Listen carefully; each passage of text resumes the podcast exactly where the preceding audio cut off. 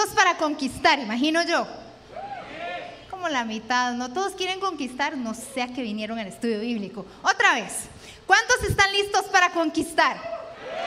Amén, amén, amén. Con bastante motivación porque estamos ya a las puertas del 2018 y yo estoy segura que el Señor quiere hablarnos a cada uno de nosotros qué es lo que nos espera para este próximo año. Y Dios va a hacer cosas impresionantes que jamás tal vez pudieron haber pasado por nuestra mente, pero que en muy profundo de nuestro corazón sí estaban porque Dios las escribió ahí.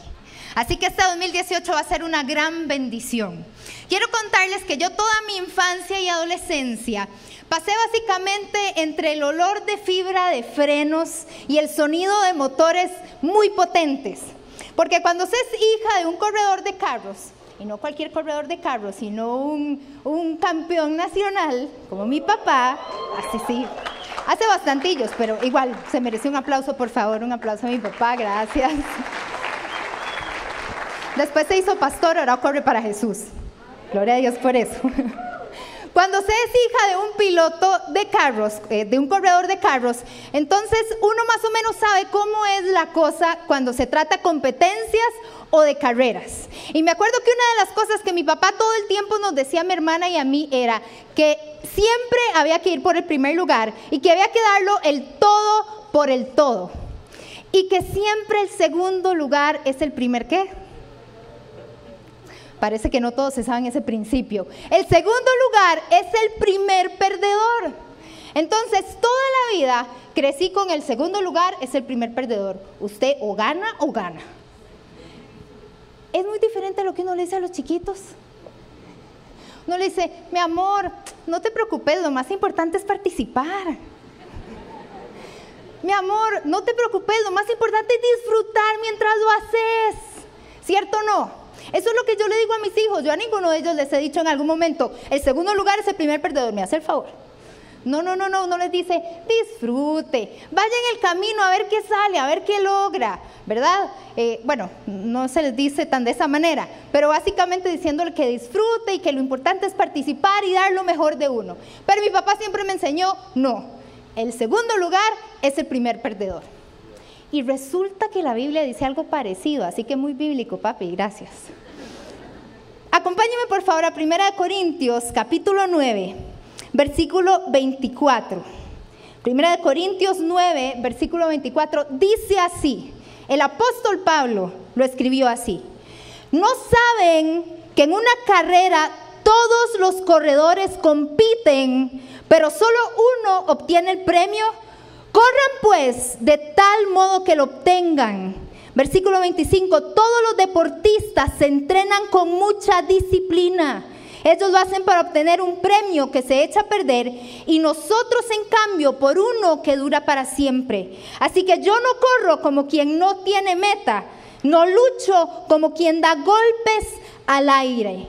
El apóstol Pablo enseñándonos a cada uno de nosotros que debemos de ser ganadores y que debemos de buscar esa conquista. Y hoy lo que quiero compartirles y el título que le puse a esta prédica es Corramos para ganar. El próximo año Dios te está llamando a correr para ganar. Porque básicamente la vida es una carrera de todos los días. Diga conmigo, la vida, es una carrera de todos los días. Así que yo espero que usted corra con la mejor actitud. Y para entrar este año con esa actitud de ganadores, quiero dejarte hoy cinco principios de un ganador. Cinco principios de un ganador. En primer lugar, un ganador entrena con disciplina. Cualquiera que sea el deporte, en nuestro caso un deporte espiritual, si se podría decir de esa manera, cualquier deporte requiere de una disciplina y un entrenamiento. Requiere inclusive de una alimentación adecuada, de ciertas prácticas y obviamente un entrenamiento específico dependiendo de la meta que se quiera tener. Cada uno de nosotros tiene metas en nuestra vida, quiere alcanzar cosas, principalmente aquellas que Dios puso en nuestro corazón y en nuestra vida. Porque Dios te hizo con un propósito, para que seas un ganador, no nada más para que vivas ahí a lo que venga, a lo que pase. Ahora el pastor decía, nada es casualidad, y eso es muy cierto. El Señor te hizo no por casualidad, el Señor te hizo porque tienes un propósito y una asignación específica de parte de Dios en tu vida. Así que debemos de entrenar con disciplina. ¿Esto qué quiere decir? No dar golpes al aire. Cada paso que nosotros damos lo tenemos que dar con propósito hacia la meta, con propósito hacia el premio que Dios tiene para cada uno de nosotros. Viendo a Cristo, con propósito, tener metas claras, porque si no, pueden haber desvíos. Cuando no tenemos una meta clara, y espero que usted las tenga desde ya escritas, pensadas, eh, oradas, por supuesto, por favor, oradas. Esas metas las tenga claras para que entonces no ande corriendo a la deriva sin saber a dónde va, viviendo solamente por vivir, haciendo cosas solamente por hacerlas. Necesitamos hacer las cosas sabiendo hacia dónde vamos, hacia el objetivo al que vamos, hacia la meta a la cual tenemos que llegar. Todo esto lo habla el apóstol Pablo en 1 Corintios capítulo 9. Pero cuando nos vamos a 1 Corintios capítulo 10, precisamente está hablando el apóstol Pablo acerca del pueblo de Israel. Y el pueblo de Israel, ustedes ya conocen que estuvieron años de años en el desierto, sin lograr alcanzar la tierra prometida que Dios ya les había entregado. Tenían que ir y conquistarla, pero dice la Biblia que esas cosas pasaron como advertencia para usted y para mí. Lo dice 1 Corintios capítulo 10, como una advertencia para saber qué no hacer, para estar dando vueltas una y otra vez en el desierto. Y básicamente ahí lo que da es un enlistado de las cosas que hizo el pueblo y se los quiero compartir. Porque ellos llegaron a desagradar por completo a Dios y hasta después la siguiente generación fue que pudieron entrar a la tierra prometida. Y yo creo que aquí todos queremos entrar a la tierra prometida que Dios nos ha entregado, ¿verdad que sí?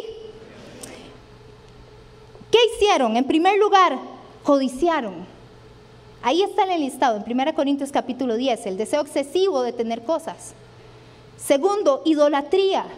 Cualquier cosa que tome el primer lugar en tu corazón, que no sea Dios, es idolatría. Estás venerando a otro Dios, tal vez una cosa, una persona, pero si Dios no es el primer lugar de tu corazón, eso es idolatría. Podrías pasar mucho tiempo en el desierto. Tercer lugar, inmoralidad sexual. De hecho, es uno de los de la lista que habla que tiene como consecuencia la muerte. Y de hecho, el pueblo de Israel tuvo 23 mil muertes, 23 mil personas murieron en un mismo día por su inmoralidad sexual. Pero eso no va a ser para nosotros, amén. Cuarto lugar, pusieron a prueba a Dios, tentaron a Dios. Que Dios nos libre de tentarlo a Él. Cuando le pedimos que haga algo que va en contra de su naturaleza, eso es tentar a Dios, pedirle a Él que haga algo que no va para nada con Él, en contra de su naturaleza, en contra de su accionar. Y en quinto lugar, murmuraron. Murmuraron de Dios y murmuraron de sus líderes. Y esta es la otra de las cosas que causan muerte. Y muchas veces nosotros sufrimos de muerte espiritual en alguna área de nuestra vida, muerte espiritual en general, porque llegamos a hacer todas estas cosas. Y en la Biblia, el, apóstol Pablo lo que está diciendo en 1 Corintios 9 es, entrenen con disciplina. ¿Y sabe cómo se llama la disciplina, hermano y hermana, que usted y yo tenemos que practicar? toda nuestra vida mientras estemos en esta carrera se llama santidad. Diga conmigo, santidad. Esa es la disciplina en la que cada uno de nosotros tiene una y otra vez que entrenarse. Y para eso necesitamos la palabra de Dios, escucharla, leerla, interiorizarla. Pasar tiempo en su presencia orando, estando con Él cumpliendo, queriendo agradar a Dios. Agradecidos por ese amor, por ese perdón, por esa gracia, por ese favor, por esa misericordia, por todo lo que Él ha hecho, por vos y por mí. Nuestra disciplina es la santidad. Y aquí les voy a dar un tip de una vez. ¿Cómo superar las tentaciones? ¿Alguno sabe cómo superar las tentaciones? ¿Ninguno sabe cómo superar las tentaciones? No, en serio, levántame la mano. ¿Alguno sabe cómo superar las tentaciones? Ahí, algunos hacen así a penitas. Bueno, está bien. Acuérdense las palabras de Jesús. Primero, oren para que no entren en tentación. Ore. Señor, estoy siendo tentado, tentada en esta área, ayúdame. Si usted orara más, tal vez no sería tan tentado. No sé, puede ser una idea por ahí. Primera de Corintios capítulo 10, hablando el apóstol Pablo, se los vuelvo a repetir, acerca del pueblo de Israel, de su tiempo en el desierto, en el versículo 13 y 14 dice, así que el que piense estar firme, mire que no caiga. Y esto es precisamente lo que estaba pasando con el pueblo de Israel. Estaban siendo alimentados por Dios, que maná, que codornices, que agua de la roca, que la columna de, fuego, de la nube, etc. Estaban siendo cuidados por Dios. Nosotros muchas veces nos hemos sentido así, Señor, nos estás cuidando, estás con nosotros, tu favor, tu gracia, tu misericordia está en nuestras vidas. Gracias a Dios por eso. Pero a veces entonces es que entramos en un punto donde decimos, estoy firme, estoy bien, todo está bien. Y aquí lo que dice es, el que crea estar firme, mire que no caiga. Porque eso fue lo que le pasó al pueblo. Creía estar tan firme, tan cuidado por Dios, tan bendecido por Dios, se olvidaron de Dios. Empezaron solamente a ver las cosas que les podía dar y se olvidaron de Él. Entonces cayeron. Así que que él piense estar firme, mire que no caiga. Y luego dice, no les ha sobrevenido ninguna tentación que no sea humana pero fiel es Dios, que no les dejará ser tentados más de lo que pueden resistir. Dígale a la persona que está a la par, Dios no te va a tentar. Pero si la tentación viene, la vas a poder resistir. Así que si usted cae, dígaselo así, así que si usted cae, fue por baboso. Y le puede hacer así. No, no es cierto, no le pegue. Y babosos aquí hemos sido todos, así que no lo vea como un insulto, yo también he sido babosa. Pero fiel es Dios, que no les dejará ser tentados más de lo que puedan resistir. Si no quedará también, vea qué lindo es Dios y por eso dice su palabra, que Él es tan fiel, que tras de eso estamos siendo tentados y dice, también juntamente con la tentación la salida. O sea, usted tiene la tentación y usted tiene la salida. ¿Eso qué quiere decir? Piense antes de actuar y váyase por la salida. Una de las cosas que Esteban y yo, cuando estábamos pastoreando solamente adolescentes hace mil años atrás, les enseñábamos a ellos, porque les costaban ciertas cosas, obviamente, como todas las personas, eh, eh, temas obviamente de su sexualidad. Entonces les decíamos, haga todas las preguntas que pueda. ¿Dónde, cómo, cuándo, con quién, en qué momento, etcétera, etcétera. Todas esas preguntas son importantes para que usted se dé cuenta en qué áreas, en qué momentos, con cuáles personas está siendo susceptible. Amén. Entonces, si usted tiene que sacar el tele de su cuarto, saca el tele de su cuarto. Entonces, si usted tiene que dejar de tener teléfono, deja de tener teléfono.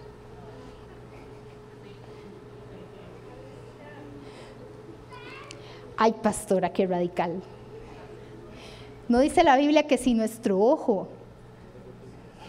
nos es ocasión de caer, es preferible quitarlo?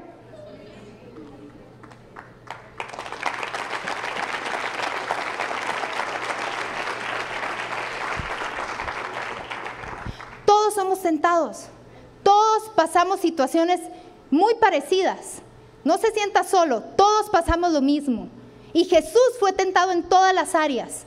Pero aquí dice que junto con la tentación viene la salida porque Dios es tan fiel que no solamente te da su gracia y su misericordia, que si al final de cuentas caes, pues igual Él te va a perdonar y obviamente eso va a traer consecuencias y no van a ser muy bonitas y vas a tener que sufrir un poco más. Pero igual su gracia y su misericordia son así de grandes y tan buenas pero necesitamos también aprender a ser sabios y decir, ok, estoy siendo tentado en esta área, ¿dónde está la salida? ¿Cuál es la salida? Búsquela, por favor, búsquela, porque lo dice la palabra de Dios. Junto con la tentación viene la salida. En Hebreos capítulo 2, nada más se los menciono, después ustedes lo pueden buscar, habla acerca de la disciplina del Señor, que Dios al que ama disciplina. Aquí los papás me van a entender un poco más, porque es cierto no que nosotros no deseamos disciplinar a nuestros hijos. No queremos verlos llorar, ni decir, ni, ah, ni quejarse y todas esas cosas que ya como papás sabemos que pasan. Pero a los hijos hay que disciplinarlos y lo hacemos no porque los odiamos, al contrario, lo hacemos por amor. Y Dios hace exactamente lo mismo con cada uno de nosotros. Nos disciplina porque nos ama y espera que nosotros podamos tener el fruto, dice en Hebreos 2, de una vida recta. La disciplina, hermanos y hermanas, duele muchísimo, ¿cierto o no? Qué duro. En el momento uno no quiere saltar de alegría cuando Dios lo disciplina a uno. A veces ni siquiera lo quiere aceptar, que está siendo disciplinado por Dios. Es duro, es doloroso, pero da un fruto tan bueno tan agradable, da el fruto de una vida recta, da un fruto de santidad. Así que gracias al Señor cuando nos discipline a cada uno de nosotros, porque eso nos va a llevar a la santidad. Y sin santidad nadie verá al Señor. Así que usted, si usted ha estado siendo disciplinado por el Señor, créame, usted va a llegar a verle cara a cara. Amén. Démosle un aplauso a Jesús.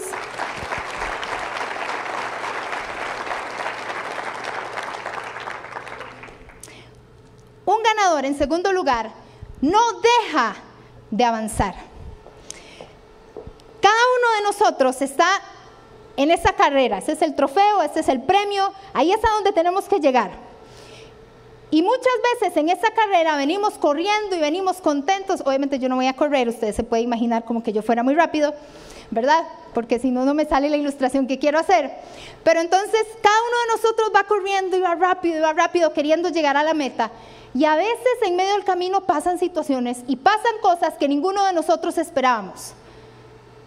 Y entonces empezamos a sentirnos como que ya no corremos igual, como que a ratos me quiero sentar o como que a ratos quiero decirle a alguien ayúdeme o lléveme o vaya usted porque yo no puedo.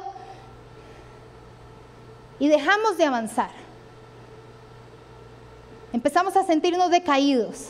Empezamos a ver otras cosas, empezamos a tontear, empezamos a caer en tentaciones, empezamos a ver otras cosas. Y cuando nos damos cuenta, nos desviamos por completo del camino que ya teníamos trazado, porque hay un camino que Dios tiene trazado para que cada uno de nosotros siga su carrera. Hermano, hermana, no deje de avanzar. Aunque usted se sienta cojo, igual siga avanzando. Tal vez no vaya tan rápido como el del otro carril, pero por lo menos vaya Avance, aunque sea poco a poco. Dice la Biblia que a veces nuestro cuerpo no aguanta, pero nuestro espíritu se renueva. Y el espíritu es suficiente para hacer que vos avances día con día. Así es como debemos de tener la actitud. Seguir avanzando a pesar de. El mismo apóstol Pablo que dijo, deben de correr para ganar. Dice en 2 de Corintios, capítulo 4, del versículo 8 al 9. Por todos lados nos presionan las dificultades, pero no nos aplastan. Estamos perplejos, quiere decir dudosos, confusos, pero no caemos en desesperación. Somos perseguidos, pero nunca abandonados por Dios. Somos derribados, pero no destruidos. Hermano y hermana que usted está aquí en esta noche, usted tiene que seguir corriendo hacia la meta que Dios le ha marcado.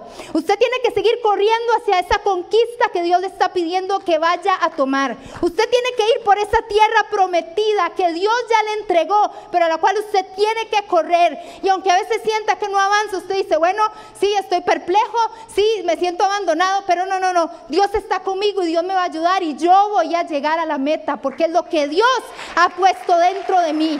Yo soy un ganador. Vos no sos un perdedor. Perdedor quien te dio esa idea. Eso es un perdedor. Usted es un ganador, usted es un hijo de Dios. Usted ya tiene la victoria en sus manos porque tiene a Dios y tiene a Dios lo tiene todo. es suficiente, Jesús es suficiente en su vida. Eso no quiere decir que muchas veces no vayan a haber problemas. Problemas siempre van a haber. Bienvenido al mundo, bienvenido a la vida. Así es. A veces perseguidos y queremos correr y que no nos alcancen. A veces sin fuerzas y decimos, Señor, ayúdame. Y cuando ya uno está a punto de caer, siente que literalmente lo levanta. Porque ese es nuestro Dios. Y nos ayuda a ir llegando una y otra vez. Nuestra carrera no es en metros planos. Nuestra carrera es más como un campo traviesa. Ojalá fueran metros planos. Hay subidas, hay bajadas, hay derrumbes. Pero nuestro Dios sigue con nosotros. Y Él es nuestra fuerza. Él es nuestra fuerza. Por eso el apóstol Pablo decía, ay de mí si no anunciar el Evangelio. Iglesia, que las circunstancias, que las situaciones, que todo aquello que sentís que te jala para no llegar a la meta, nunca te haga dejar de hablar acerca de Jesús. Ay de ti si no anuncias el Evangelio. Estás aquí por una razón. Pero no es solamente para que Dios solucione tu vida o solucione tus problemas. Estás aquí porque tienes que contarle a otros lo que Jesús puede hacer. Que solo estamos aquí temporalmente y que nos espera una vida eterna ya con Él. Avanza, sigue avanzando, no te estanques. En el nombre de Jesús, no nos estanquemos. Sigamos y avancemos, pase lo que pase, venga lo que venga, Dios no nos va a soltar. Y podemos ganar si al final perseveramos, si seguimos corriendo con paciencia esa carrera que Él nos, ha puesto por delante. La prueba es temporal y no dura para siempre.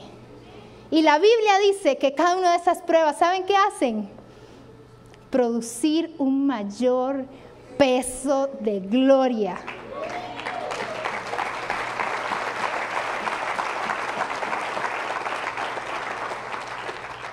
Queremos la gloria, pero no queremos las pruebas. ¿Cómo es eso? Y me predico a mí misma, por supuesto que sí. Queremos la gloria y no queremos las pruebas. Queremos ese peso de gloria en nuestra vida pero no nos atrevemos a someternos a su voluntad y someternos a Él. Y así podremos resistir al diablo y todo lo que Él quiera traer a, nuestra vida. Y sabe que ese peso de gloria, que vayas a un nuevo nivel.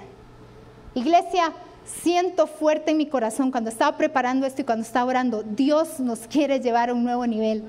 Y no lo digo porque yo sé que puede sonar como una frase muy trillada. Nosotros los predicadores siempre decimos montones de frases trilladas, pero lo decimos con todo el corazón, se lo prometemos. Dios nos quiere llevar a un nuevo nivel.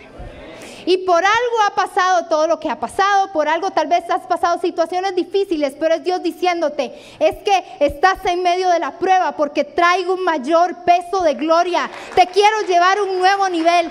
El 2018 va a ser un año de conquista, va a ser un año para que me conozcas a mí, no solamente mis obras poderosas, sino que me conozcas a mí como tu Señor, como tu Salvador, como tu Dios como tu ayudador, como tu consolador.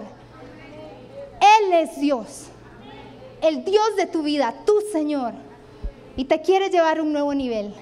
Yo estoy esperando con todas las ganas que el Señor me lleve al nuevo nivel que Él tiene para mi vida. Después de la prueba uno dice, Señor, gracias, porque yo estoy segura que esto está generando un mayor peso de gloria. Y yo lo quiero, yo quiero ese nuevo nivel. Yo quiero esas nuevas cosas que Dios tiene preparadas. En tercer lugar, un ganador se mantiene concentrado. Concéntrense aquí todos. Muy bien, son ganadores. Un ganador se mantiene concentrado. Acompáñenme a Filipenses capítulo 3, versículo 12. Filipenses capítulo 3, versículo 12 dice, no quiero decir, igual el apóstol Pablo, no quiero decir que ya haya logrado estas cosas, ni que haya alcanzado la perfección, pero sigo adelante a fin de hacer mía esa perfección para la cual Cristo Jesús primeramente me hizo suyo. No, amados hermanos, no lo he logrado, pero me concentro únicamente en esto. Así que si usted se tiene que concentrar, es en estas dos cosas. Primeramente, olvido el pasado. ¿Cuántos quieren olvidar el pasado en esta noche? Olvidémoslo. En serio, olvidémoslo. Olvidémoslo. Olvidemos el pasado y fijo la mirada en lo que tengo por delante y así avanzo. Esa es la única manera de avanzar olvidando el pasado y fijando lo que tengo por delante, fijando mi mirada hacia adelante, hasta llegar al final de la carrera para recibir el premio celestial al cual Dios nos llama por medio de Cristo Jesús. Iglesia, primero, concentrémonos en olvidar el pasado. Cada día que te levantas, te tenés que olvidar del ayer. Escúchame bien, si quieres seguir avanzando, tenés que olvidar el ayer, dejar el pasado atrás. Por eso en Isaías 48, 40, y ya les digo, 43, me devuelvo a mi lugar. Por eso en Isaías 43 dice que ninguno de nosotros debe de acordarse de las cosas antiguas, no traer a memoria esas cosas. ¿Por qué? Porque tenemos que seguir adelante. Y en el contexto en que, en que lo está hablando el profeta Isaías es precisamente de nuevo el pueblo de Israel, que se estaba acordando de cuando Dios abrió el mar rojo y los hizo pasar por ese mar en tierra seca y ahogó a sus enemigos. Yo imagino que lo recordaban de dos formas. Qué terrible la esclavitud que estaban viviendo con ese faraón. Qué duro. Y seguro decían, ay, cuando estuve ahí con faraón, pero Dios abrió el mar y Dios trazó el camino. Y si lo hizo una vez, lo va a volver a hacer.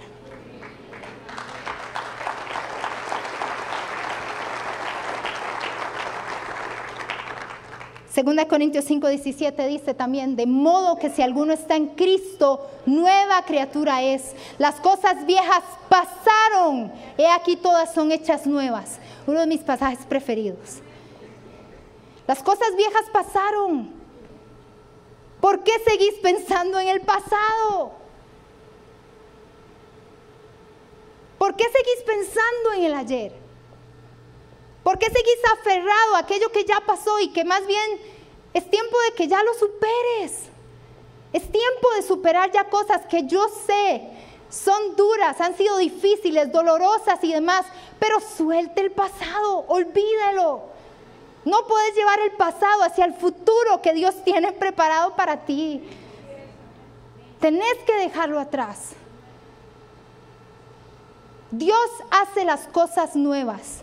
Cada uno de nosotros somos nuevas criaturas en Dios. Lo que pasa es que a veces hay algunas cosas que se nos añejan, que se nos herrumbran. Y ahí es cuando tenemos que pedirle al Espíritu Santo que venga a traer de nuevo vida. Porque hay cosas que nosotros no podemos hacer por nosotros mismos, sino solamente por Dios. No es en nuestras fuerzas. En nuestras fuerzas nosotros no podemos. Es por Él que podemos. Es porque Dios está con nosotros. Hebreos 12.1. Por tanto nosotros también teniendo en derredor nuestro tan grande nube de testigos, despojémonos de todo peso y del pecado que nos asedia y corramos con paciencia la carrera. Corramos con paciencia la carrera. Corra con paciencia. Qué lindo, ¿verdad, el apóstol Pablo? Corra con paciencia. Cuando uno anda corriendo, es más, cuando usted anda carreras en el día a día, ay, a uno le cuesta mucho la paciencia. Pero ahí dice, corra con paciencia, y la paciencia es un fruto del Espíritu Santo. Quiere decir que si usted tiene paciencia, o sea, fruto del Espíritu Santo, usted va a poder perseverar en su carrera, porque todavía le falta mucho.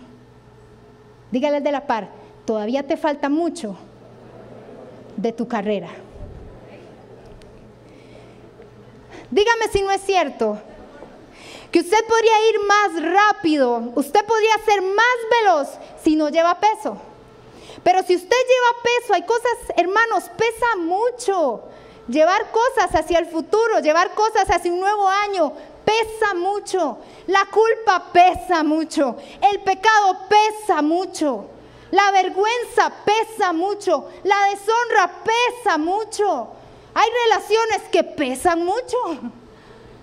Relaciones que no son de Dios. Hay personas, hay cosas, hay pecados, hay situaciones que pesan demasiado. No las lleves a tu 2018, por favor. Déjalas hoy aquí en el nombre de Jesús. Despójate de todo, eh, de todo peso y de todo pecado que te tiene asediado, que te tiene como encarcelado.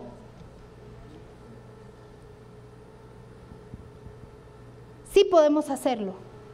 Es nuestra decisión, dice, despojémonos, no dice, y el Espíritu Santo les despojará. No, no, no, no. Despojémonos nosotros.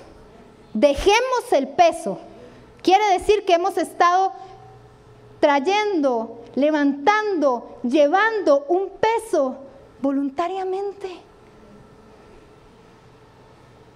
Quítense todo ese peso. Es muy pesado. Hay cosas que ya son muy pesadas. Quítelas hoy, en el nombre de Jesús, quítelas. Quítelas, decida. Todo es con una decisión, empieza con una decisión. Yo me voy a despojar de eso. La situación puede seguir, las personas pueden seguir persiguiendo. Las cosas podrían no estar cambiando alrededor, pero si vos tomas la decisión de que eso ya no va a ser un peso en tu vida, porque al final, escúcheme esto, es su vida, usted puede tomar el control de su vida y decir, ya yo no voy a llevar más eso, qué pereza, ¿para qué lo voy a llevar de gratis? Son ellos, es eso, son esas circunstancias, es ese pasado. Ya no lo voy a llevar más. Ahora sigo hacia mi carrera, sigo a la meta, sigo hacia donde Dios me ha llamado.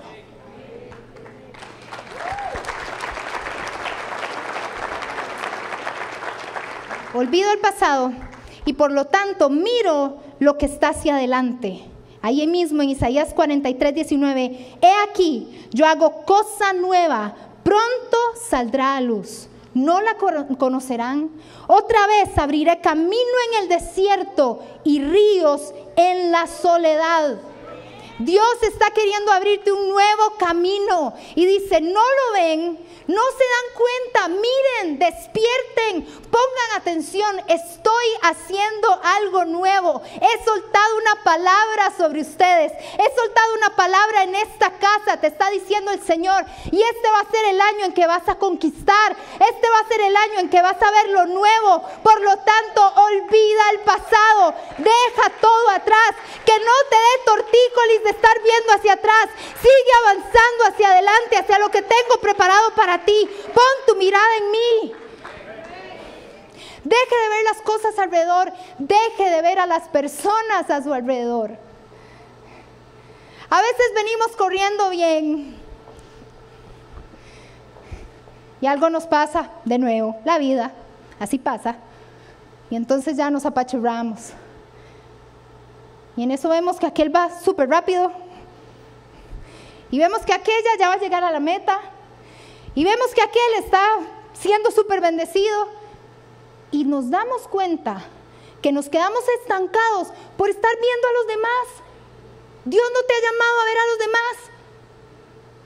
Dios no te ha llamado a ver a la persona que está a la par, si va más rápido, si va más lento, cómo va. No, no, no, no. Dios te ha llamado a ver tu propia carrera, poner tus ojos en Jesús y el premio que Él te tiene y las promesas que Él hizo para ti. No puedes dejar de avanzar. Eso es lo que tenés que seguir viendo. No importa si sutanito, si menganita, si fifito, chuchita, van más adelante. No importa si ellos ya alcanzaron su, su premio, no importa si ellos alcanzaron su galardón. Siga. Usted siga, deje de ver a los demás y siga hasta conseguir lo que Dios le ha llamado a usted a conseguir. Con sus ojos puestos completamente en Jesús. En cuarto lugar, Un ganador corre su propia carrera. Cada uno de nosotros fue llamado por Dios con un diseño único. No es lo mismo lo que Dios me ha pedido a mí que le ha pedido a usted. A todos nos ha pedido predicar de Cristo, pero a cada uno se nos dio una asignación especial. Así que no pretenda ser como nadie más. Sea como usted mismo es. Corra su carrera. Siga con su diseño. Siga con lo que Dios le ha hablado. Siga con su promesa. Que le haya prometido otras cosas a otras personas, gloria a Dios por eso. Siga con su promesa. Siga con lo que Dios le ha dado a usted. Los demás han tenido experiencias diferentes, sí es cierto. Los demás han tenido talentos diferentes, sí es cierto. Pero siga en su carrera. Sí, démosle el aplauso a Jesús.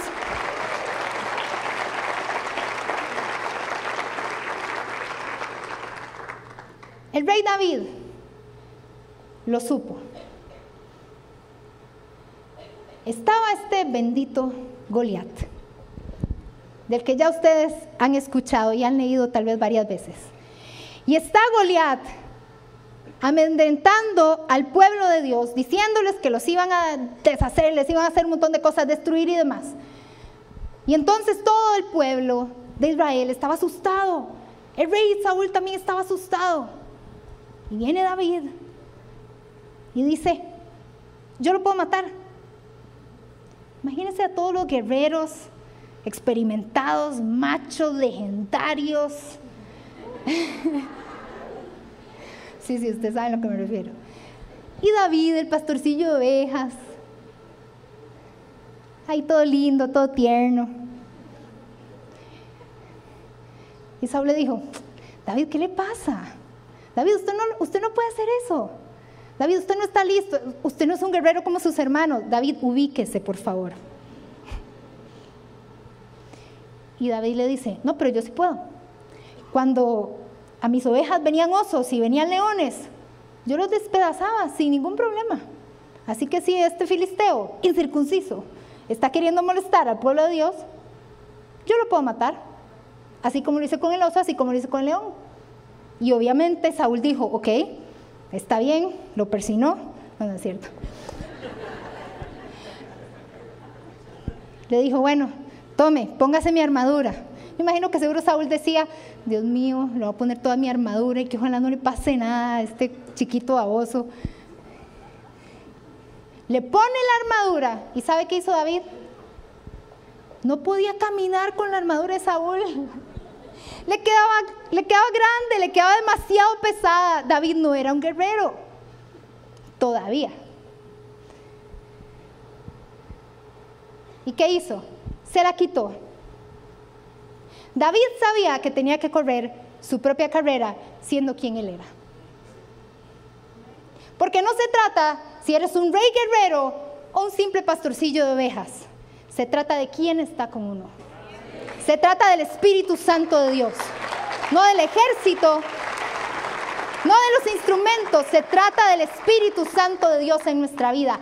Eso es suficiente y eso es lo que necesitas para ser un ganador. Si el ministerio de alabanza puede pasar, por favor. Zacarías 4:6 dice, no es con ejército, no es con fuerza, sino con su Santo Espíritu. Las batallas que tenés que pasar día a día para poder llegar a tu meta, para poder llegar a tu tierra prometida, para llegar a ganar, para llegar a conquistar, solo las vas a poder hacer con el Espíritu Santo de Dios. Sin Él puedes durar un tiempo nada más, pero las cosas de Dios simplemente permanecen. Las que no son de Dios no duran nada. Y en quinto lugar, un ganador. ¿Sabe qué hace un ganador? Un ganador se lleva el premio. Y el apóstol Pablo lo dice en 2 Timoteo capítulo 4 del versículo 6 al 7. Él dijo, porque yo ya estoy para ser sacrificado y el tiempo de mi partida está cercano. Pero termina así, yo le oro al Señor. Yo sé que hay muchos aquí que nos faltan muchísimos años, a la mayoría de todos los que estamos aquí. Pero qué chido terminar así, poder decir estas mismas palabras del apóstol Pablo a Timoteo. he peleado la buena batalla, he acabado la, la carrera, he guardado la fe.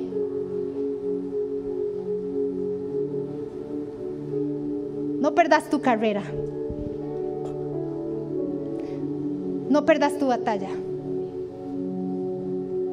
No dejes que tu fe se vea afectada por las circunstancias y demás cosas que están pasando alrededor.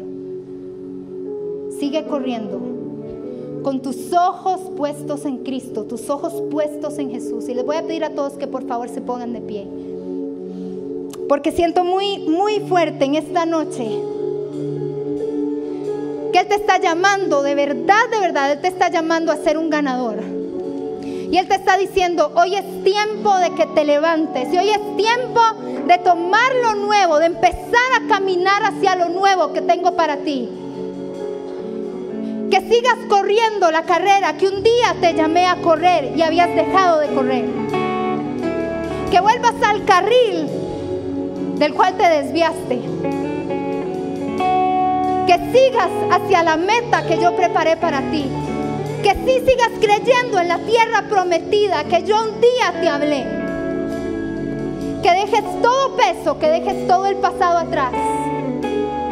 Eso pesa mucho. Eso pesa mucho. Deja esas cosas de lado. Todo aquello que pesa. Déjalo ahí, ahí donde estás. Y quiero abrir el altar para todas aquellas personas que digan, hoy quiero ir hacia ese lugar, hacia esa tierra prometida que Dios tiene para mí. Hoy quiero caminar hacia donde Dios me ha llamado a ser un ganador. Hoy quiero entrenarme con disciplina. Hoy quiero seguir lo que Dios me ha llamado a seguir.